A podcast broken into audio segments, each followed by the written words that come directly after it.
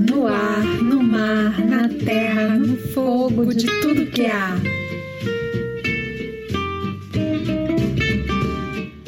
Jardineiros e jardineiras do mundo, hoje falaremos de vida na cidade e vida na floresta. Nesse sentido, falaremos também de democracia. de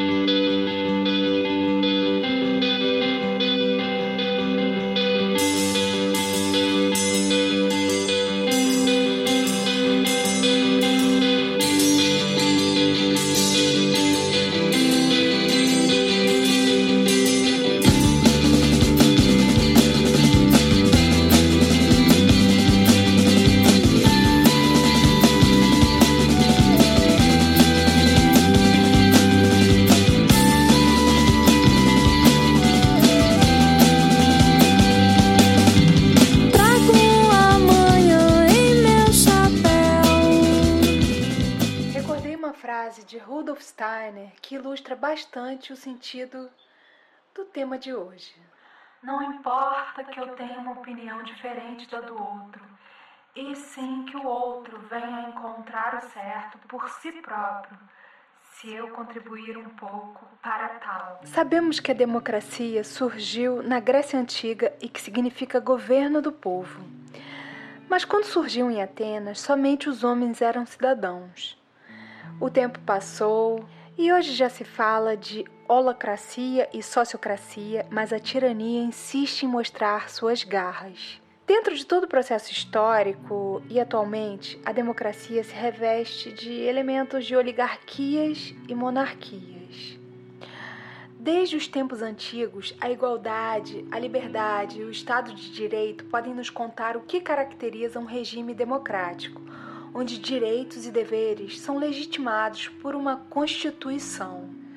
Constituição do Brasil, título 2 dos Direitos e Garantias Fundamentais. Capítulo 1, artigo 5 Todos são iguais perante a lei, sem distinção de qualquer natureza, garantindo-se aos brasileiros e aos estrangeiros residentes no país a inviolabilidade do direito à vida, à liberdade, à igualdade, à segurança e à propriedade. Olá, eu sou a Flávia Muniz, você está no Frutífera. Aproveita para se inscrever e receber as novidades dos próximos episódios.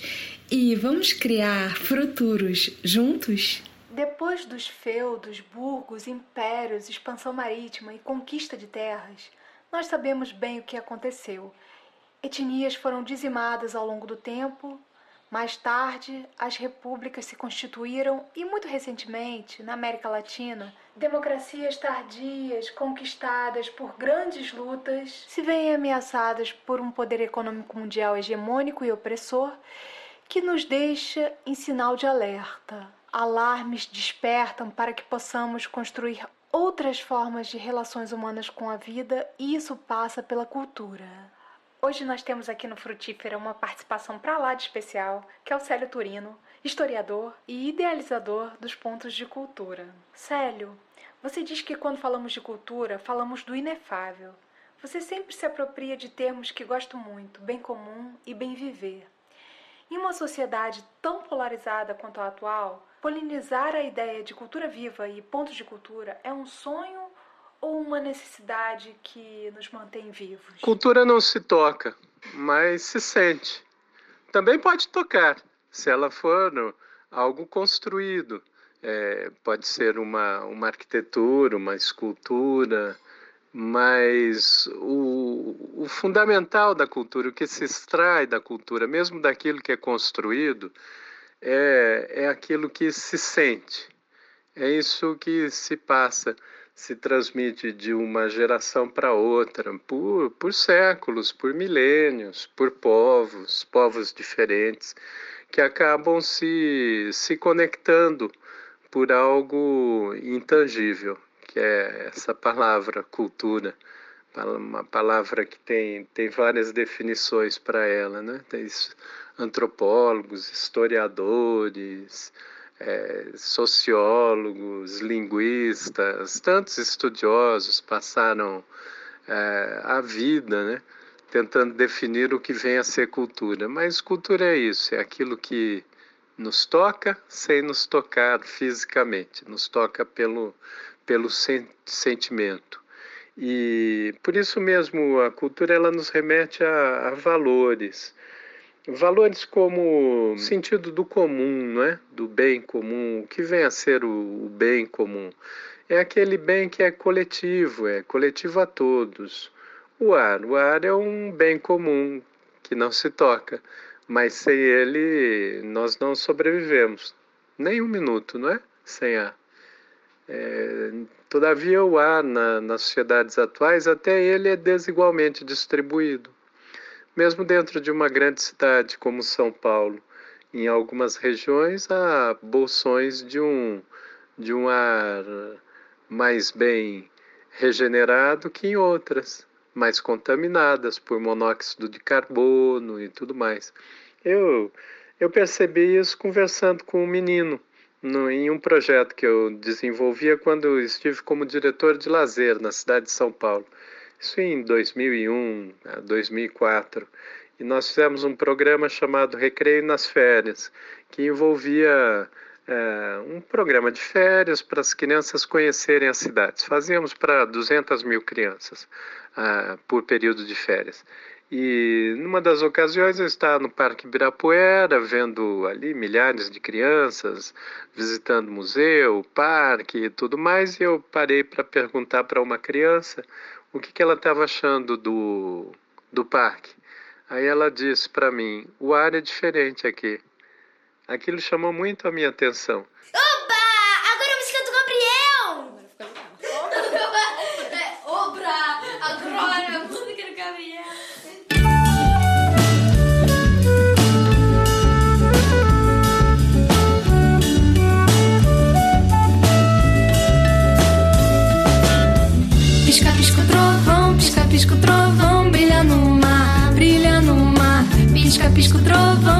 pisco,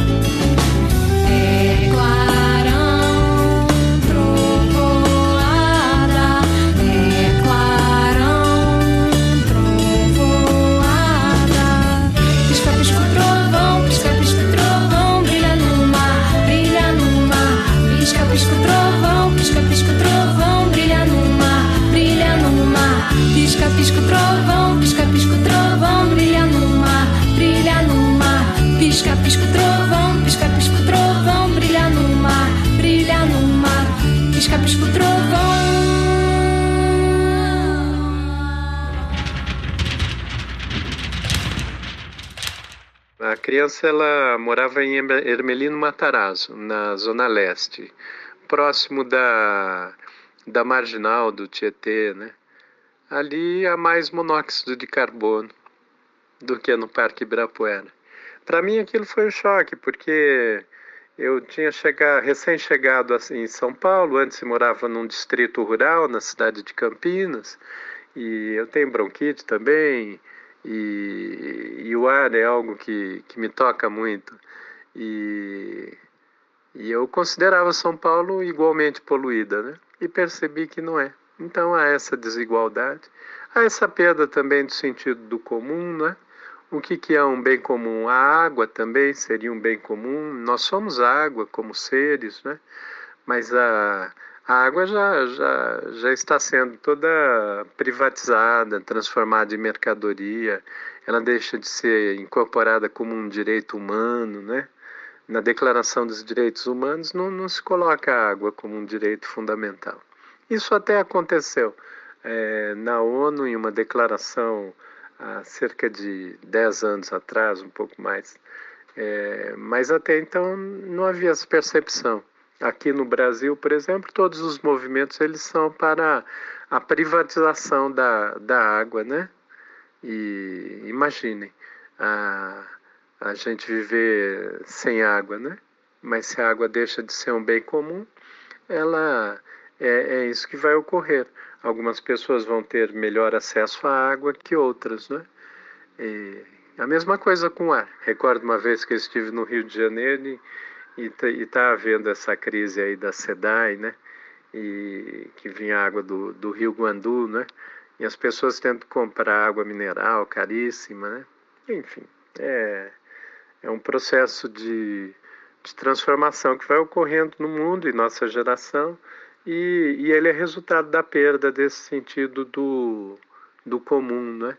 Há outros sentidos do comum também que deveriam ser é, recuperados e que são percebidos muito bem por povos ancestrais, por isso mantidos, né? Os bosques, a, as montanhas, as pedras, enfim, é, os animais todos, é, eles fazem parte de um, de um de um patrimônio comum do planeta, né? Que, ou seja, um bem que é de todos e que tem que servir a todos e ser, ser servido por todos. Essa é a, ideia do bem comum. Mas na atual etapa do capitalismo isso se desfaz, como também o sentido de, de saúde, né, como bem comum, ele desaparece.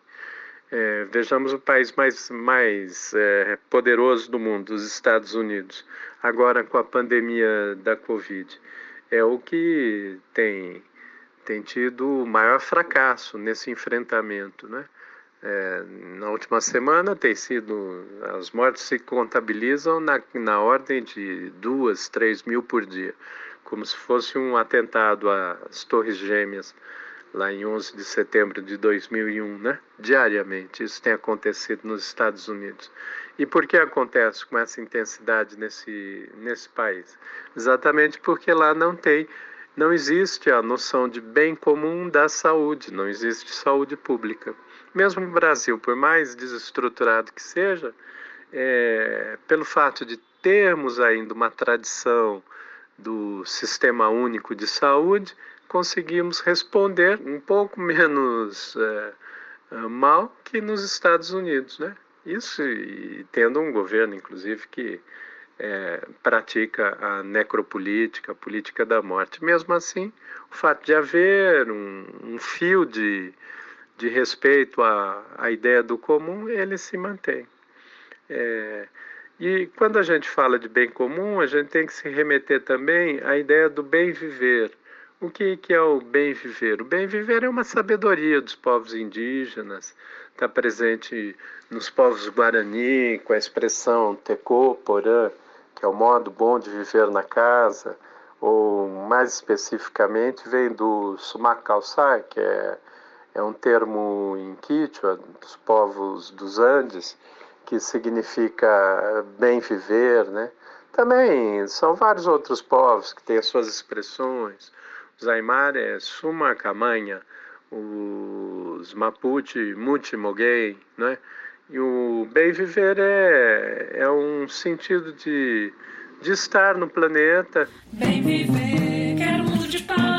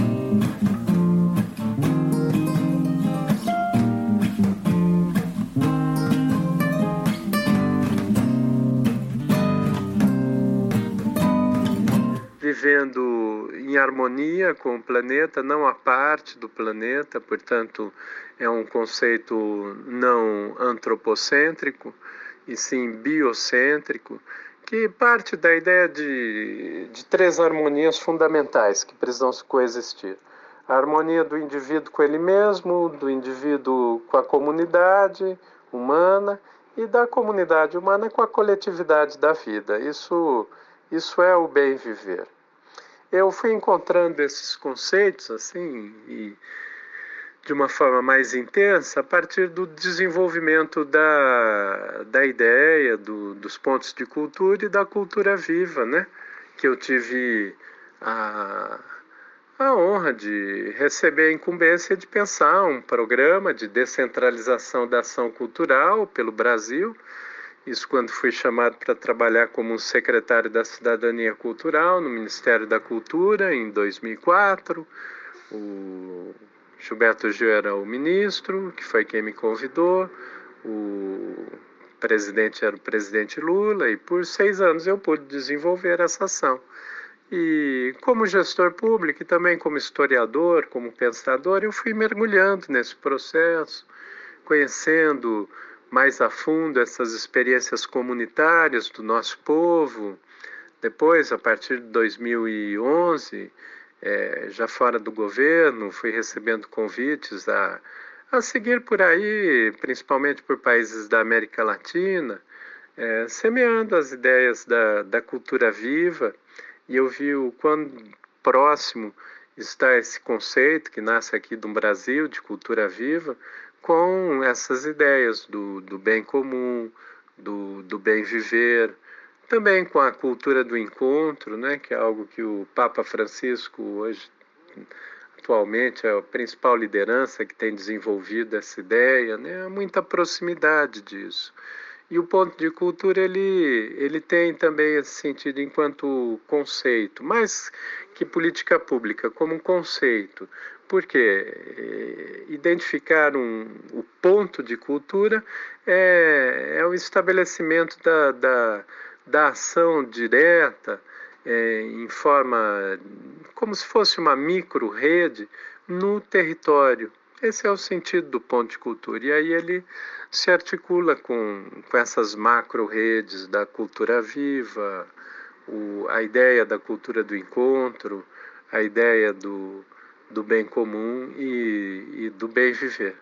Hoje eu me considero alguém que, que segue por aí, caminhando, semeando as ideias, essas ideias. Né? Grande semeador de boas ideias, Célio Turino, uma inspiração para nós aqui no Brasil e daqui a pouco ele volta trazendo mais riqueza de saberes. Gratidão imensa tê-lo aqui com a gente, semeando boas ideias de futuro.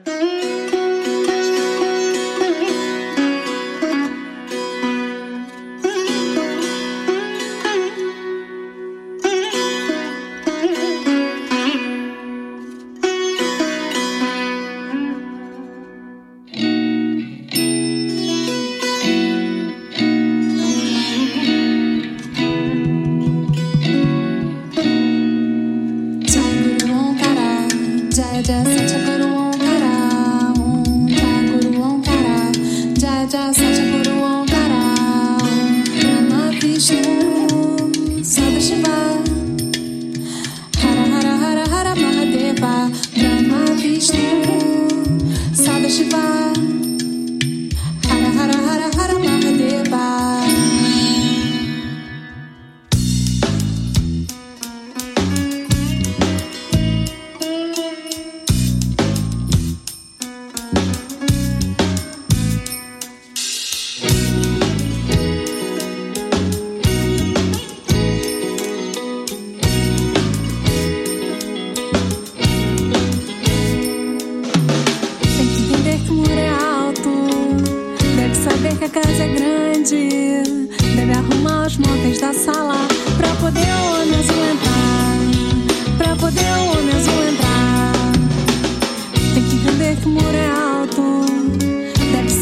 casa é grande. Deve arrumar os móveis da sala.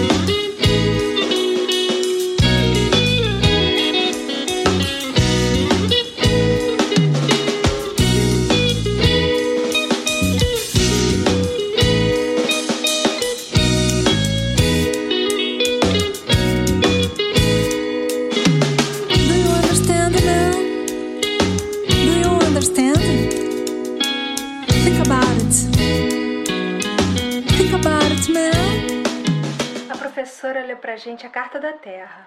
Não consigo entender por que ainda desrespeitam a vida.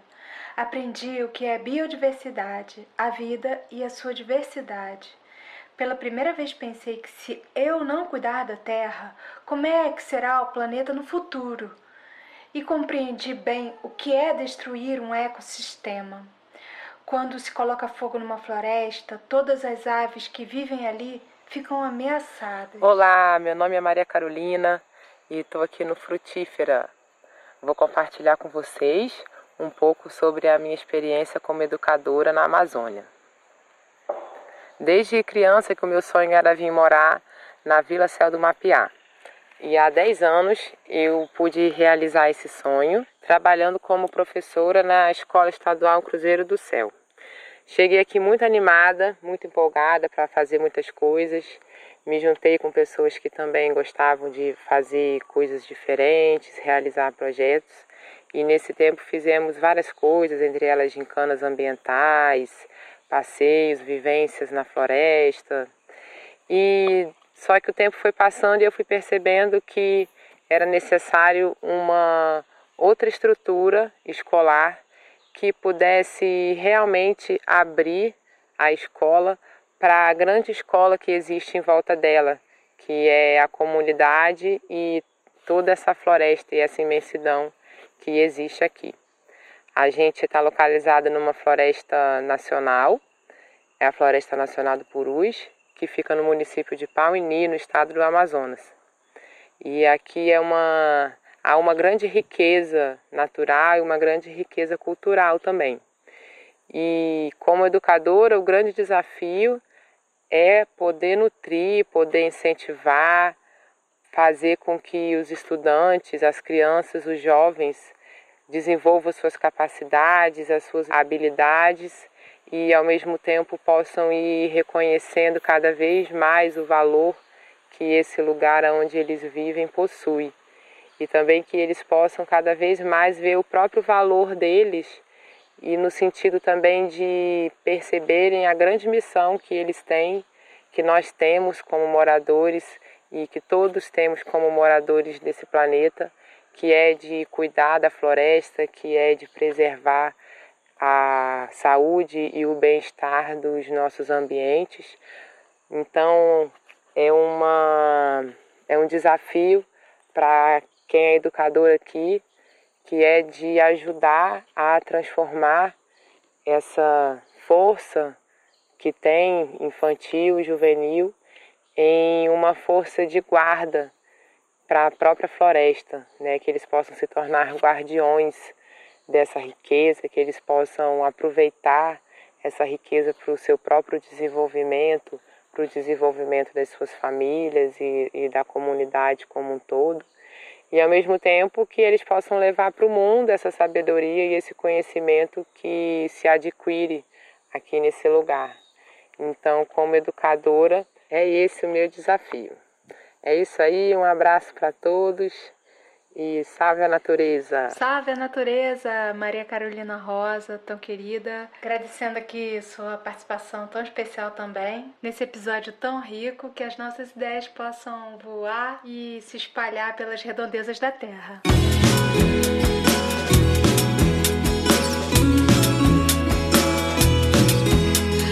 Olha o som da floresta. Olha o som da floresta.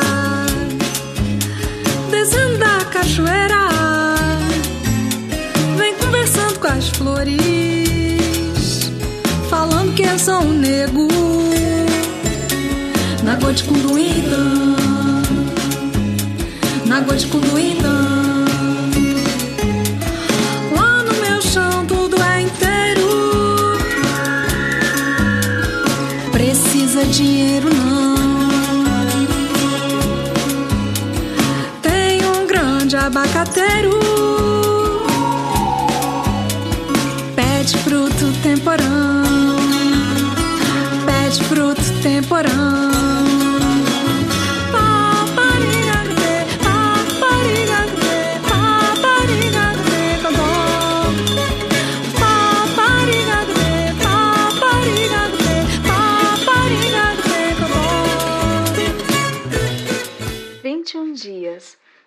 Poesia Medicina das Plantas. Plantar, saborear, curar, benzer, dançar. Dia 7. Picão preto. Bidens pilosa ou Bidens alba. Me agarro às infinitas possibilidades para existir. Sou forasteira nos canteiros e livre nos chãos esquecidos. Minhas flores amarelas absolutas ou com um colarzinho margarida pincelam sutilmente o vazio do ar. E dessa singelice explode em todas as direções um globo de hastes negras, prontas para semear outras terras. Viajam ancoradas nas peles, pelos e roupas, grávidas, levam sementes incorporadas na essência da cura. Me tratam como mato, mas as aparências enganam. Minha folha é farmácia viva, segura para todas as idades. Meu poder contra as febres é maior que o dos sintéticos. Ativo a imunidade dos corpos doentes a todo tempo. Evito as alergias por contato. Sou guerreira da sobrevivência. Protejo e evito a morte das células do sangue. Vai embora, anemia. Até na malária me meto. Coloco armadura no fígado contra a cirrose. Muitos me conhecem por ajudar a eliminar a icterícia. Quem não ouviu a avó dizer: dê banho na criança com chá de picão preto para ir embora amarelão? Tenho ancestralidade no livre curar da terra. Recebi a demanda de servir a existência. É só me pedir, que me dou. Se tem inflamação, é só chamar meu chá. Baixo a pressão, a gordura e o açúcar. Junto das mulheres, coloco o manto da força nos úteros. Facilito as contrações do parto e o correr leve do sangue das menstruações. Meu verde escuro mingua o câncer. Defende o estômago das armadilhas da alimentação pesada e efeitos colaterais. Não parece, mas também sou saborosa. Antes de florir, Pegue minhas folhas jovens e macias, vai um suco verde no refogado, e assim vou seguindo e resistindo. Apesar do apelido de Daninha, um dia me torno querida no seu canteiro. Até. Curas e poesias. Se quiser saber mais como usar suas medicinas, me escreva. Para um tratamento seguro e eficiente com plantas medicinais, utilize a dosagem recomendada. O picão, nas doses recomendadas, é uma planta segura apenas não indicado seu uso durante crises de asma e bronquite asmática. Lembrando que, se você está em tratamento, converse com seu médico sobre o uso da planta. Dose recomendada do chá: uma colher de folha picada para uma xícara de chá de água. Planta fresca, colher de sopa. Planta seca, colher de sobremesa. Tomar até três vezes ao dia. Boas curas!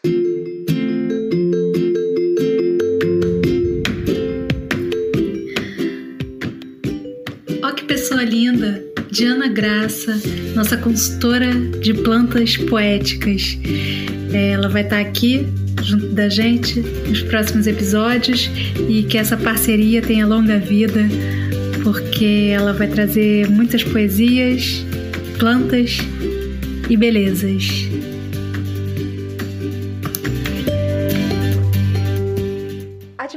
cultural é um eixo fundamental para nos guiar ao norte de construirmos comunidades que experienciem vivências capazes de nos levar a um novo patamar de envolvimento, priorizando relações e afetos com o entorno e com a natureza. Até 2020, integrar os valores dos ecossistemas e da biodiversidade ao planejamento nacional e local, nos processos de desenvolvimento, nas estratégias de redução da pobreza. Hoje, minha gente, que 2020 já chegou e a areia está caindo da ampulheta, então nossas consciências precisam caminhar juntas na mesma direção, tendo a certeza de que temos uma meta, né?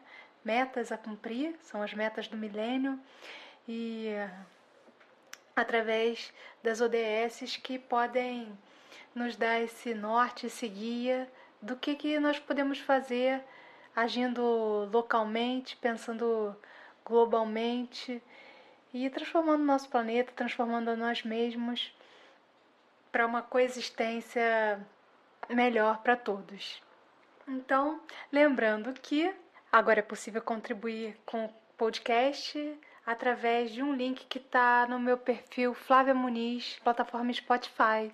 É, agradeço a escuta e até o próximo programa com um pouquinho mais de democracia e Célio Torino. Um abraço. Vamos de caminho, Vamos de caminho, Vamos de caminho, Vamos de caminho,